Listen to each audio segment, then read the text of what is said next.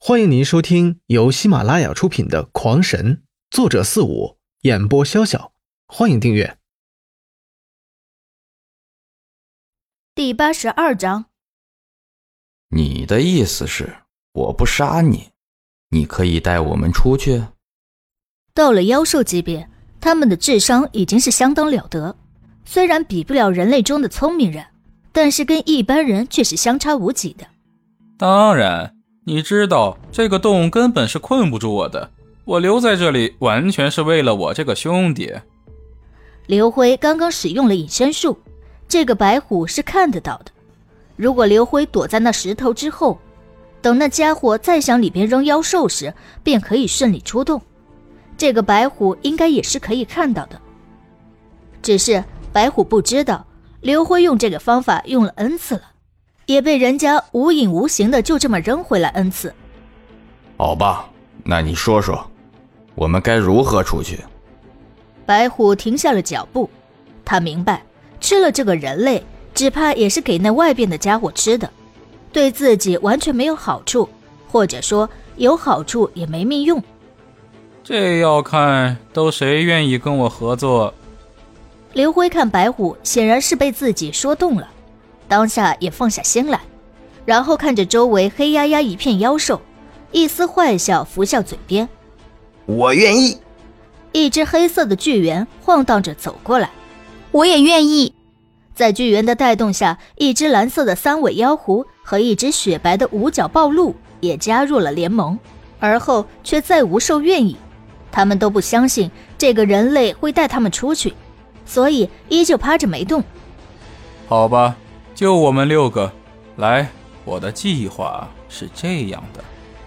于是刘辉便拉着几个家伙在角落里密谋起来。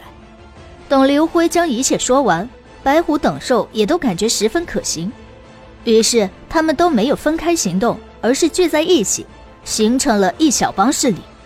在他们的保护下，妖狼成功的吃完了雪花豹，然后经过一周的消化后，成功的进化为五级妖狼。浑身的毛也变成了雪白的长毛，个头也长高了一尺多，显得更加的威武。喂，神虎，这里实在是太臭了，我想打扫一下卫生，你能不能护着我？行，我跟着你，谁动你我就吃了谁。其实就算妖兽，他们也不想泡在这脏东西里，可是这不是没有办法吗？这时听说刘慧要收拾卫生。他们自然是乐不得的。好，一听白虎肯护着自己，刘辉当下高兴的取出一个抢来的空间手镯，先查看了一下，确定是一只空的手镯之后，便开始用手镯收取地上的尿粪。不多时，一地的尿粪全都被收走，终于是给所有的兽创造了一个干净的生存空间。接下来便一直这样生活着。刘辉虽然有很多机会可以逃走，却都没有那么做，因为他知道，如果自己一个人出去了，弄不好就要独身面对那家伙，自己铁定不是对手，还不如大家一起冲出去，或许还能干掉他。这段时间武兽的饮食都是由刘辉来安排的，已经六阶的白虎和妖猿都只吃级别低的小兽，而同为五阶的妖狐、妖狼和妖鹿。则不断围杀五阶妖兽来吃，如此一年的时间，三兽先后也进阶到了六阶。接下来，他们采取了跟外边的那家伙同样的策略，不断的培养着六阶妖兽，然后再扑杀食用。他们的等级无限的接近七阶，并且使五兽的修为都站在同一起跑线上。如此也是两年过去，等到妖狼也卡在了突破的关键点时。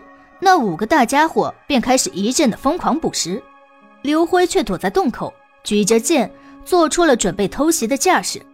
因为经过两年的观察，每当有一只灵兽突破，那家伙就会出现，打开门口堵着巨石，然后将刚进阶的灵兽射走。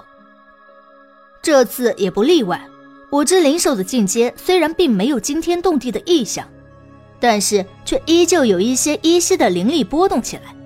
根本逃脱不了那家伙的感应。石头被移走，下一刻，一个巨大的鹰手从那石头口伸了进来。杀！刘辉一声大喝，一把长剑便一下子插在了那鹰手之上。刘辉的力量很大，但那鹰手也是极为的坚硬，就算是刘辉这把宝刃，也仅只插进了不足半尺，便再难寸进。